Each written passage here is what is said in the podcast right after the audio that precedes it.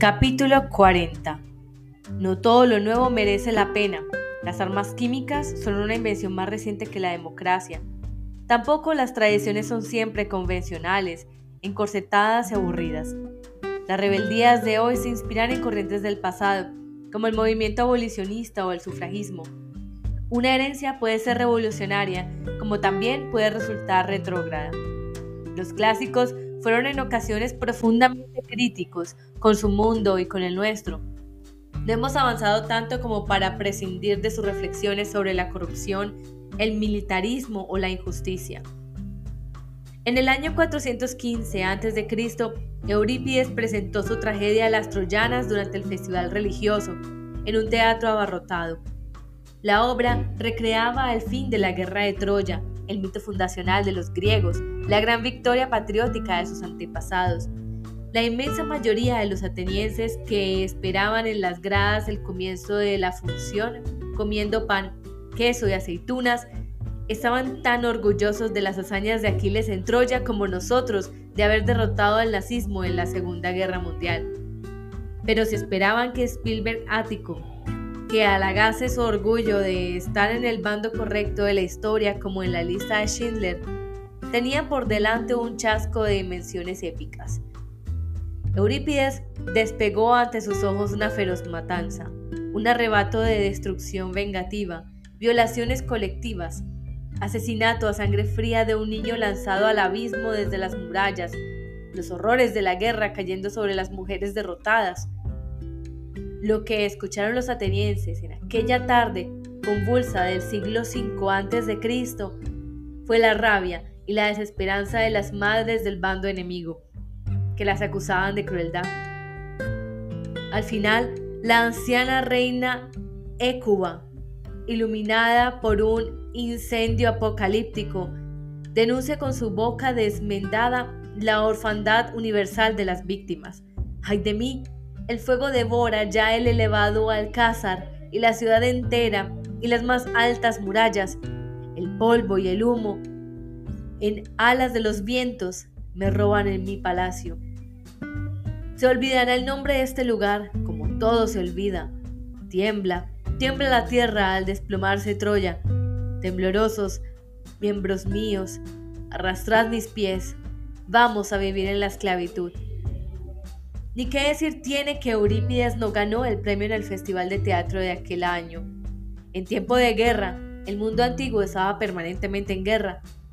En una producción financiada con dinero público, se atrevió a tomar partido por las mujeres frente a los hombres, por los enemigos frente a sus compatriotas, por las perdedoras frente a los ganadores.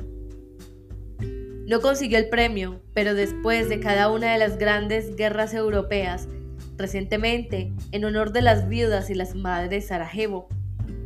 Esta obra se ha vuelto a representar y la desdentada Écuba ha hablado de nuevo, desde las trincheras calientes y los escombros aún sin retirar, en nombre de los atropellados por la guerra, antes de que empezásemos a olvidar. La imagen consagrada e intocable de los clásicos nos impide imaginar el enorme cuestionamiento sufrido por algunos de ellos y los tremendos alborotos que organizaron con sus obras.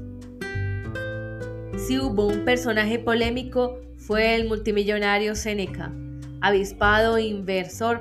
Organizó lo que hoy llamaríamos un banco de crédito y se enriqueció gracias al cobro de intereses desorbitados. Cobró fincas en Egipto, el paraíso de la inversión inmobiliaria por aquel entonces. Multiplicó varias veces su patrimonio y a través de prebendas y redes de contactos, llegó a amasar una de las mayores fortunas del siglo, más de la décima parte de la recaudación anual de impuestos de todo el imperio romano. Hubiera podido dedicarse al lujo, a exhibir su riqueza en inmensas y costosas mansiones con miles de tejas.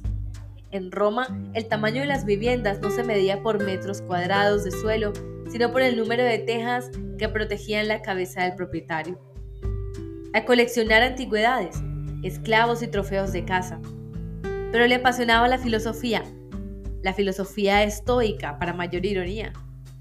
Dedicó páginas rebosantes de convicción a sus ideas, páginas donde afirmaba que un hombre es rico cuando sus necesidades son sobrias. sin necesidad de listas de la revista Forbes. Sus contemporáneos sabían que su fortuna alcanzaba niveles extravagantes. Era muy tentador hacer chistes y tomarse a guasa todas aquellas apologías al desapego, la frugalidad y las ventajas de conformarse con pan tosco. Una y otra vez, Seneca fue ridiculizado por defender su credo de parquedad y filantropía mientras administraba sus negocios con métodos de capitalista desenfrenado.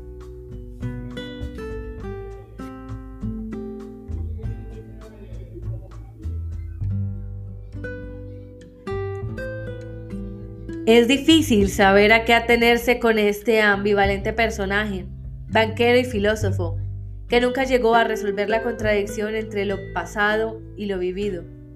Sin embargo, algunos de los textos que tantas burlas le granjearon en vida nos siguen desafiando hoy.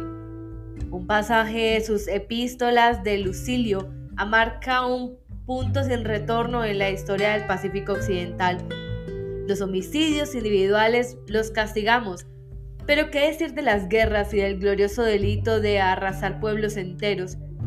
Hechos que se pagarían con la pena de muerte, los elogiamos porque los comete quien lleva insignias de general. La autoridad pública ordena lo que está prohibido a los particulares. La violencia se ejerce mediante decisiones del Senado y decretos de la plebe. El ser humano, el más dulce de los animales, no se avergüenza de hacer la guerra y de encomendar a sus hijos que la hagan.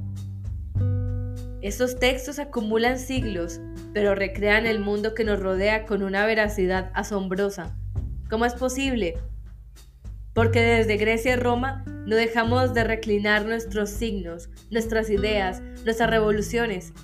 Los tres filósofos de la sospecha, Nietzsche en la metafísica, Freud en la ética y Marx en la política, partieron del estudio de los antiguos para realizar el giro de la modernidad. Incluso la creación más innovadora contiene, entre otras cosas, fragmentos y despojos de ideas anteriores. Los clásicos son esos libros que, como los viejos rockeros, siempre en activo, envejecen sobre el escenario y se adaptan a nuevos tiempos en público. Los mitómanos se rascan el bolsillo para ir a sus conciertos, los irreverentes los parodian, pero nadie los ignora. Demuestran que lo nuevo mantiene con lo viejo una relación más compleja y creativa de lo que parece a simple vista. Como escribió Hannah Arendt, el pasado no lleva hacia atrás, sino que impulsa hacia adelante. En contra de lo que podría esperar, es el futuro el que nos conduce hacia el pasado. Canon. Historia de un junco. Capítulo 41. Esta historia empieza en los cañaverales de un río que espejea bajo el sol, en latitudes orientales casi desnudas de arbolado. El agua lame las riberas húmedas, donde nace una vegetación enmarañada. Los grillos cantan obstinados y brilla el vuelo azul de los caballitos del diablo. Al amanecer, un cazador que acecha sus presas junto al ribazo escucha los chapoteos débiles de agua y el crujido de los carrizos movidos por la brisa. En un lugar así crecían, erguidos como cipreses, los tallos de las cañas orientales, Arundo donax. El nombre de esta especie contiene una raíz semítica muy antigua. En la lengua asirio-babilonia, Juanu, en hebreo, Kaneh, y en arameo, Kanja. De esa raíz extranjera viene el griego canon, que significa literalmente recto como una caña. ¿Qué era un canon? Una vara de medir. Los albañiles y los constructores antiguos llamaban de esa forma a unos sencillos listones de madera que servían para trazar líneas rectas y fijar con precisión tamaños, preposiciones y escalas. En el ágora, donde los mercaderes y sus clientes discutían a gritos acusándose mutuamente de timadores, solía haber un patrón de pesos y medias esculpidos en piedra. Alguien rezongaba. Esta pieza de tela no mide tres codos. Borracho, cara de perro, vas a ser mi ruina. Y el interpelado aullaba, muerto de hambre, hogar de todas las pulgas, y tú te atreves a acusarme de ladrón. Ante los cánones, antecedentes de nuestro metro de platino iridiado. se solventaban la mayoría de las broncas y regateos de nuestros antepasados griegos. En un salto hacia la abstracción, el escultor Polícleto tituló Canón su trabajo sobre las proposiciones físicas ideales. La figura humana perfecta mide, afirmó, siete veces el tamaño de la cabeza. Parece que su escultura, el Doríforo, ejemplificaba esas medidas masculinas deseables e inauguró la dictadura de la imagen. Los jóvenes se atormentaban en el gimnasio soñando con esculpir su cuerpo a imagen y semejanza de ese modelo de mármol.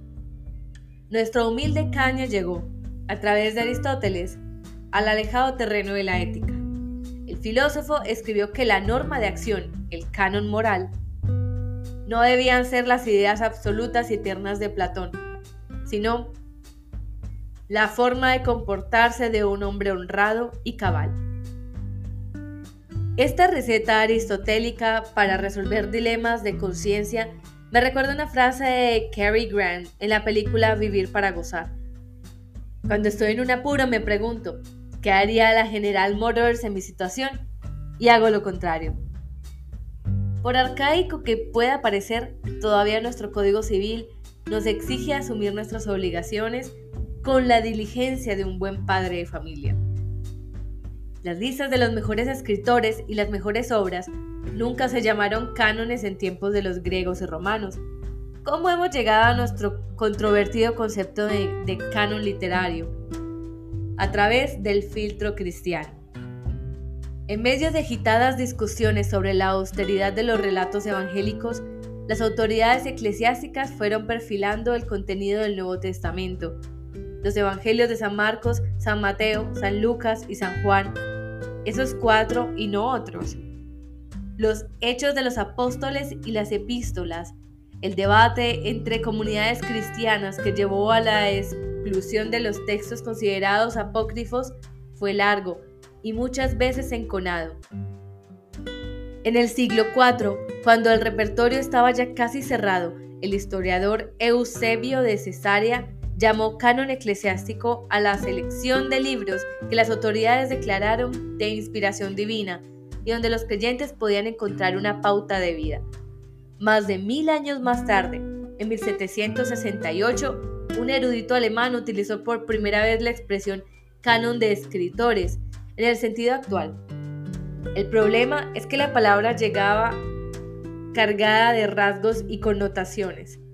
Con la analogía bíblica, el canon literario parecía perfilarse como una jerarquía vertical, dictada por expertos, apoyada en la autoridad de un grupo de elegidos, intencionalmente cerrada, permanente e intemporal. No es extraño que desde entonces muchos lectores apasionados en defensa de su libertad hayan sentido la tentación, como Cary Grant respecto a la General Motors, de hacer y leer justo lo contrario. En general, muchos clásicos han llegado a hacerlo ganando la partida de las autoridades que intentaban destruirlos. Así, por ejemplo, los libros de Ovidio vencieron a Augusto, los versos de Safo al Papa Gregorio VII. Las amenazas de Platón contra los poetas no tuvieron consecuencias ni siquiera allí donde el filósofo tuvo influencia política. Calígula no acabó con los poemas de Homero, ni Caracalla con las obras de Aristóteles. Han sobrevivido en el canon obras consideradas heréticas y peligrosas como De Rerum Natura de Lucrecio, Garantúa y Pantagruel de Revalis o las narraciones de Sade. Los nazis no consiguieron convencer al mundo de que ninguna obra escrita por judíos era valiosa. El canon literario tiene poco en común con el religioso. El repertorio bíblico, sostenido por la fe, pretende ser inmutable, el literario no. Para este último encaja mucho mejor la imagen elegida de los romanos. El censo, una clasificación jerárquica, sí, pero constantemente actualizada. Si puede llegar a ser una herramienta útil es precisamente porque su flexibilidad le permite registrar los cambios. En la cultura no existen las rupturas totales, ni tampoco la continuidad absoluta. Algunas obras son mejor o peor recibidas de acuerdo con los cambios de las circunstancias históricas Los críticos ilustrados, en su obsesión por las obras didácticas y morales, estaban mucho menos cautivadas por Shakespeare que nosotros. Hoy apenas nos interesa leer sermones o discursos que fueron géneros mayores en otras épocas. En el siglo XVIII, los intelectuales condenaron de forma bastante unánime la novela, sin sospechar su ascenso a la cumbre del canon actual. La literatura infantil no ha triunfado hasta que la infancia ha empezado a ser una etapa vital valorada y reinventada. Con el auge del feminismo, las novelas con heroínas perseguidas como las que escribió en el siglo de oro María de Sayas han dejado de ser consideradas curiosidades menores y han adquirido una importancia renovada. Como las empresas, algunos autores abren o cierran según los cambios de sensibilidad del público. Baltasar Gracián tuvo que esperar hasta los años 90 del siglo pasado para que los ejecutivos agresivos de los Estados Unidos y Japón convirtieran su arte de la prudencia en un libro de cabecera y bestseller internacional. Casi no se representa el teatro del flamante premio Nobel Jacinto Benanieve y en cambio nos apasiona el de su contemporáneo Bill Clan, un estrafalario marginal que mantuvo una relación esquiva con el público y con el éxito. Marshall solía tener que defenderse de la acusación de escribir poemas demasiado cortos, mientras que ahora la brevedad de sus epigramas, con las dimensiones de un tuit, juega a su favor.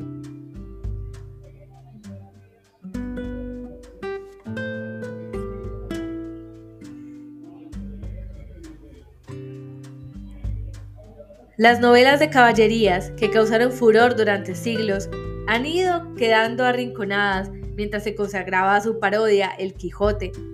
El humor y la ironía han ganado terreno. Hoy preferimos los libros ambiguos a los que intentan adoctrinarnos. A lo largo del tiempo han convivido numerosos cánones, con infinitas ramificaciones parciales. En casi todos los periodos, distintos críticos se enfrentan y construyen listas rivales. Los objetores siempre necesitan algo que objetar. Cada generación distingue entre el buen gusto, el mío, y la vulgaridad, la tuya. Cada corriente literaria vacía los pedestales para aupar en ellos a sus favoritos. Al final, solo el tiempo tiene la última palabra. Cicerón creía que el innovador Catulo era un jovenzuelo vanidoso sin una pizca de talento, y Catulo aborrecía a Julio César. Sin embargo, los tres terminaron juntos en el canon romano. Emily Dickinson publicó apenas siete poemas en vida y sus editores consideraron necesario corregirle la sintaxis y la puntuación. André Gide rechazó el manuscrito de Proust para la editorial Gallimard. Borges publicó en la revista Sur una crítica demoledora de Ciudadano Kane, de la que más tarde se retractaría. Como todas las taxonomías, los cánones revelan mucho de quién la fórmula y de su época. Así, en los nombres elegidos afloran prejuicios, aspiraciones, sentimientos, ángulos ciegos, estructuras de poder y autovalidaciones. El estudio de las obras clásicas que han dejado de serlo, de aquellas que han emergido tras ser arrinconadas y de las que han mantenido de manera ininterrumpida su influjo, es decir, la historia de las metamorfosis del canon a través de los siglos ofrece una fascinante perspectiva de nuestra vida cultural. Reconocer el contexto variable en el que suceden nuestros juicios con vocación de eternidad es un avance en la comprensión histórica, que consiste, según J. M. Coetzee, en entender el pasado como una fuerza que modela el presente. ¿Qué es lo que queda del clásico, si algo queda después de ser historizado, que pueda aún seguir hablándonos a través de las épocas? Se pregunta el escritor sudafricano. El clásico supera los límites temporales, retiene un significado para las épocas venideras, vive, emerge indemne del proceso de ser puesto a prueba día a día, aunque atraviese épocas oscuras, no se rompe su continuidad. Supera giros históricos, incluso sobrevive al beso de la muerte con su consagración por parte de fascismos y dictaduras. Algo nos sigue impresionando en las películas propagandísticas de Einstein para los comunistas soviéticos o en las de Leni Riefenstahl para los nazis. Los estudios culturales han atacado el canon por autoritario y opresivo y se han lanzado a proponer cánones alternativos dando protagonismo a los excluidos. El debate, iniciado en la década de los 60, se revitalizó a finales del siglo XX. En el contexto de un mundo académico que había tomado conciencia del multiculturalismo, el crítico norteamericano Harold Bloom, con tono elegíaco, denunció el enfoque moralizante de la que llama Escuela del Resentimiento y publicó su propia versión, descaradamente anglosajona, blanca y masculina, del canon occidental. Nunca antes había habido tantos reparos y al mismo tiempo tanta actividad canonizadora. Internet alberga infinitas listas de libros, películas y canciones. Los suplementos culturales clasifican sin cesar las novedades del año. Los premios y festivales enuncian selecciones de las mejores obras publicadas. Se editan innumerables libros titulados Los 100 mejores. Las redes sociales acogen millones de recomendaciones compartidas por lectores expertos o amateurs. Detestamos las listas y al mismo tiempo somos adictos a ellas. Imprescindible pero imperfecto, el canon expresa esta contradictoria pasión y en medio de la inundación de libros aflora nuestro deseo de descansar de la agitación de lo inabarcable. Pero volvamos al cañaveral donde empezó esta larga andadura, asomada entre los carrizos y las espadañas, con sus prietas mazorcas, pienso que hemos elegido una metáfora imperfecta. Los tallos rectos y rígidos de una junquera no evocan el sinuoso camino del canon, Sería más bien el río que cambia, serpea, dibuja meandros, se llena y se vacía, pero sigue ahí y parece siempre el mismo que canta su inagotable estrofa, pero con distinta agua. Capítulo 42. Cuando en algún lugar el último ejemplar de un libro ardía, se mojaba hasta la podredumbre o era lentamente devorado por insectos, moría un mundo. Nadie más podría leerlo, copiarlo y salvarlo. A lo largo de los siglos, sobre todo durante la antigüedad y la Edad Media, muchas voces callaron para siempre por extinción. Resulta difícil imaginar a través de qué extraños viricuetos algunas obras minúsculas, infantiles o procaces han llegado hasta nosotros, mientras que otras han sucumbido fruto de los más extravagantes sistemas destructivos. Los sabios de Alejandría eran muy conscientes de la fragilidad de las palabras. En principio, el olvido es el destino más previsible de cualquier relato, de cualquier metáfora, de cualquier idea. Los años robados al silencio y la desaparición constituyen, en cambio, la excepción. Una excepción que antes de la imprenta solo podía sostenerse gracias al gigantesco esfuerzo de copiar los textos a mano, letra por letra, para multiplicarlos y mantenerlos en circulación. El canon de los bibliotecarios alejandrinos fue sobre todo un programa de salvamento, una concentración de las energías disponibles en unas pocas obras elegidas, ya que era impensable mantenerlas todas vivas, un pasaporte futuro para ciertos relatos, versos y pensamientos, los que más les importaban. Los mecanismos del canon fueron cuestión de supervivencia, en aquella época la palabra escrita era una especie de peligro de extinción. De los libros elegidos había más ejemplares. Su prestigio se traducía en números, que no eran cifras de negocio sino de esperanza. Todos ellos reclamaban en las bibliotecas públicas que los protegían de la intemperie. El otro gran refugio fue la escuela. Los textos utilizados en las lecciones de literatura y escritura se copiaban en todos los rincones del territorio el seguro de vida más duradero para un libro. Ante un sistema educativo sin el mínimo atisbo de centralización y sin autoridades académicas, cada maestro podía elegir libremente los títulos que leía con sus alumnos.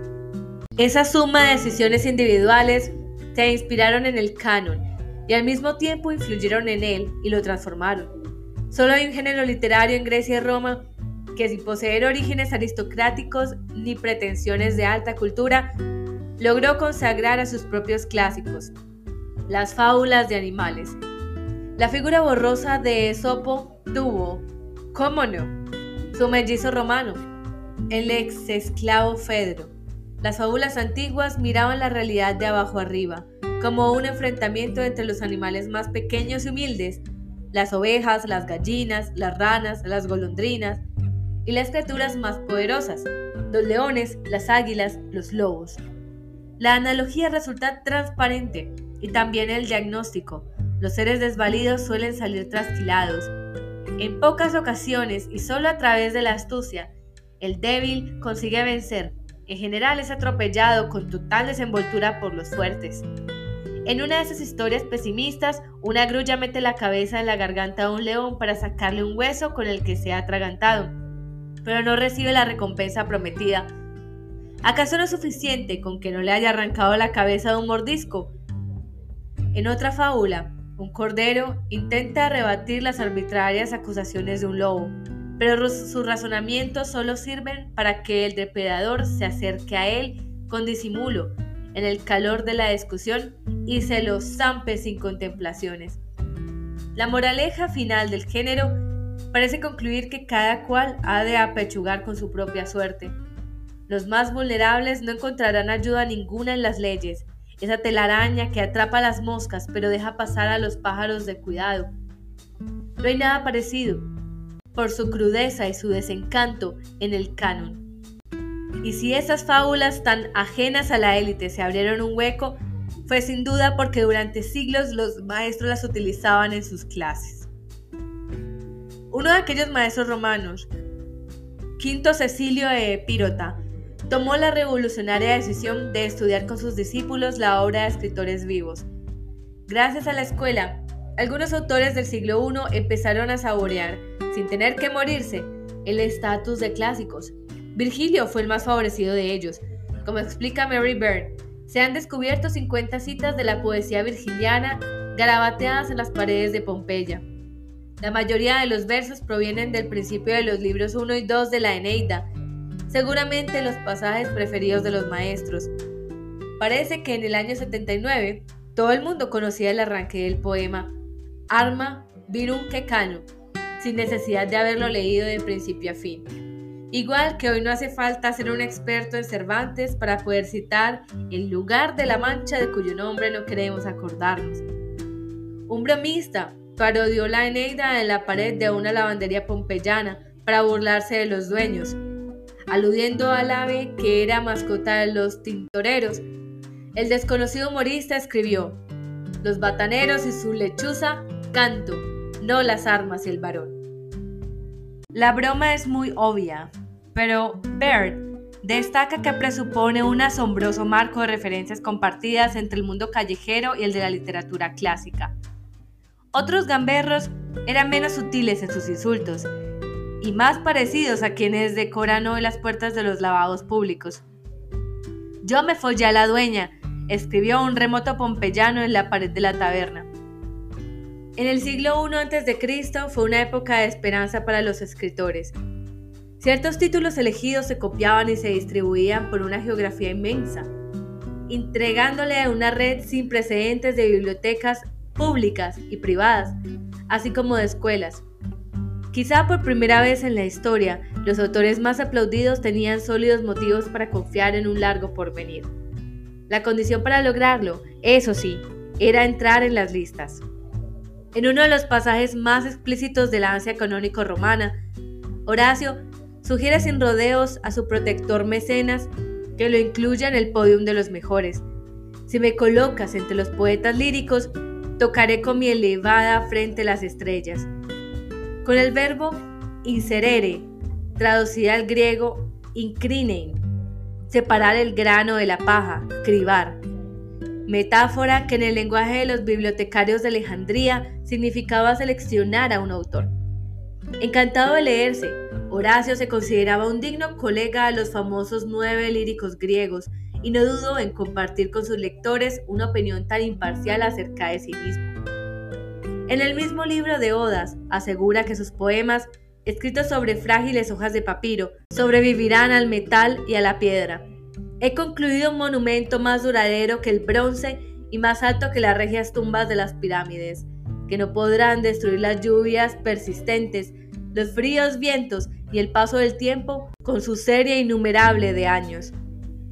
No moriré del todo. Unos años más tarde, Ovidio expresó idéntica confianza a la duración de una metamorfosis. Ya he culminado una obra que no podrán destruir ni la cólera de Júpiter, ni el fuego, ni el hierro, ni el tiempo voraz. Aunque estas profecías puedan parecer imprudentes, la verdad es que hasta hoy se han cumplido. No todos los escritores se atrevieron a imaginar tan larga vida para sus obras. Marshall, un autor sin presencia en la escuela, tenía fantasías menos optimistas. En sus epigramas, bromea sobre la suerte de los libros descartados, el maltrecho grupo de los excluidos de la cumbre. Morituri te salutan. Nos revela que muchos terminaron como envoltorio de comida o destinados a otros usos de escasa solemnidad. Y este es el fin que amenaza a su propio libro.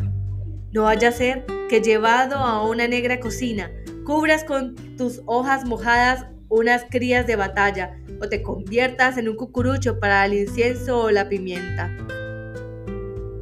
Las imágenes humorísticas del fracaso literario se suceden en sus versos, rollos convertidos en togas para atunes, túnicas para las aceitunas o capuchas para el queso. Marshall posiblemente temía ingresar en ese submundo de la literatura que moría en las cocinas, entre rastros de escamas y hedor a pescado atrasado. Durante siglos, los senderos han envuelto sus mercancías en hojas arrancadas de viejos libros. Los sueños del escritor y el esfuerzo del copista, o más adelante, del hipógrafo, perecían en una mísera reventa. Cervantes cuenta en El Quijote la misma triste historia que Marshall, pero con final feliz. Recién empezado el libro, en un audaz capítulo metaliterario, encontramos al narrador de la historia deambulando por los comercios de la calle Alcaná de Toledo. Ve pasar a un muchacho cargado con unos cartapacios rebosantes de papeles usados para vender a un cedero. Aunque todavía no lo sospecha, esos viejos documentos contienen la crónica de las aventuras de Don Quijote de la Mancha. Como yo soy aficionado a leer, aunque sean los papeles rotos de la calle, tomé un cartapacio de los que el muchacho ofrecía escribe el narrador. Gracias a la curiosidad de ese lector in extremis, el manuscrito se salva de envolver piezas de tela y la novela puede continuar. Este episodio es un juego literario, una ficción urdida por Cervantes como parodia del recurso a los manuscritos hallados que tanto abundaban las novelas de caballerías. Sin embargo, la imagen del chiquillo que vende papel usando los comercios de la calle Alcaná tiene el aroma de la vida cotidiana y deja vislumbrar una realidad paralela en la que nuestro gran clásico pudo haber sido destruido hoja a hoja en una anónima cedería de Toledo. En el umbral del siglo XX, el bibliómano británico William Blades compró los restos de un valioso libro salvado de un naufragio escatológico. Cuenta Blades que en el verano de 1887 un caballero amigo suyo alquiló unas habitaciones en Brighton. Encontró en el retrete unas hojas de papel disponibles para limpiarse. Las colocó sobre sus rodillas desnudas y antes de usarlas con finalidad higiénica, pasó la mirada por el texto escrito en letras góticas. Tuvo el presentimiento de un hallazgo. Emocionado, resolvió con prisa sus asuntos corporales y las minucias de limpieza y solía preguntar si había más hojas en el lugar de donde habían cogido aquellas. La casera le vendió los restos desencuadernados que quedaban y le contó que su padre, a quien le encantaban las antigüedades, tuvo en tiempos un arcón lleno de libros. Tras su muerte, ella los guardó hasta que se cansó del estorbo. Imaginando que carecían de valor, los dedicó a su ministro para el retrete, donde estaban a punto de naufragar los últimos pecios de la biblioteca heredada. El libro que tenían entre manos resultó ser uno de los ejemplares más raros y escasos de la imprenta de Wenking Ward, una obra titulada Gesta Romanorum, en la que Shakespeare había encontrado inspiración para sus piezas teatrales. Solo que debe imaginar los tesoros bibliográficos que estuvieron abasteciendo diariamente las letrinas de aquella pensión inglesa. En nuestros días, hemos organizado racionalmente la destrucción de libros. Como dice Alberto Olmos, nuestras respetuosas sociedades exterminan anualmente tanta letra escrita como los nazis, la Inquisición o Xi Hyundai juntos. Con sigilo, sin la épica de las hogueras públicas, cada año solo en España eliminamos millones de ejemplares. Los almacenes de las editoriales han devenido en tanatorios que acogen a los títulos huérfanos de su primera muerte, es decir, cuando son devueltos por las librerías. El saldo negativo es enorme. En 2016 se publicaron en nuestro país 224 millones de libros, de los cuales casi 90 millones terminaron en el purgatorio de los títulos con ínfulas de bestsellers se imprimen a sabiendas mucho más ejemplares de los que pueden absorber sus lectores, donde se piensa que son las gigantescas pilas de libros las que venden los libros.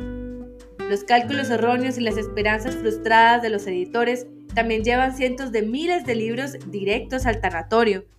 Como el almacenamiento tiene un alto coste para las empresas del sector, esos millones de desahuciados acaban en talleres de las afueras donde son triturados, aplastados y convertidos en una masa amorfa, la pulpa de papel. Calladamente se transforman en otros libros, nacidos a costa de canibalizar a sus predecesores fracasados, o los reciclan en otros productos nuevos y útiles, como tetrabricks, servilletas, pañuelos, posavasos, cajas de zapatos, embalajes, la versión contemporánea de las togas para atunes de Marshall, o incluso rollos de papel higiénico, que nos convierten a todos en émulos intestinales en los huéspedes de aquella pensión de Brighton. El escritor checo Bohumil Hrabal trabajó como empacador en una prensa de reciclar papel. Basada en aquella experiencia, su novela, Una soledad demasiado ruidosa, transcribe el monólogo de un operario recluido en un subterráneo, con las ratas y con sus reflexiones, mientras forma una tras otra balas de papel viejo que debe entregar a los transportistas. Su cueva apesta como un infierno, porque la papelería amontonada no está seca, sino húmeda y podrida, y empieza a fermentar, esparciendo una peste tal que en comparación el estiércol exhala un perfume delicioso. Tres veces por semana los camiones se llevan sus balas a la estación, las meten en los vagones y las transportan a las fábricas de papel, donde los obreros las sumergen en turbios estanques de álcalis y ácidos que las disuelven. El protagonista, enamorado de los libros, sabe que en su prensa expiran obras maravillosas, pero no puede detener el flujo de la destrucción. No soy sino un tierno carnicero, escribe. Su ritual de supervivencia consiste en ser el último lector de los libros que llegan al subsuelo, donde trabaja, y en preparar con esmero sus tumbas, es decir, los paquetes que elabora. Tengo la necesidad de embellecer cada paquete, de darle mi carácter, mi firma.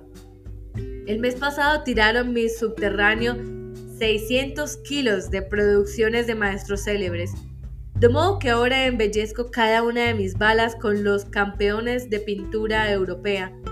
Y al anochecer, mientras mis balas esperan en fila india delante de montacargas, me deleito contemplando aquella belleza, aquellos paquetes adornados con ronda de noche, saskia, el desayuno sobre la hierba o el guernica. Y solo yo sé que en el corazón de cada paquete descansa, abierto, aquí Fausto, Aquí entre papeles chorreando sangre en las carnicerías. Hiperión. Y así habló Zaratustra. Yo soy al mismo tiempo el artista y el único espectador. Raval escribió esta novela cuando su obra había sido prohibida por el régimen comunista. En ese tiempo de escritura prisionera le obsesionaban los problemas de la creación y la destrucción, la razón de ser de la literatura y el porqué de la soledad. El monólogo del viejo operario es una fábula sobre la crueldad del tiempo e indirectamente un testimonio informado acerca de la fantástica e improbable aventura que supone para un libro sobrevivir durante milenios.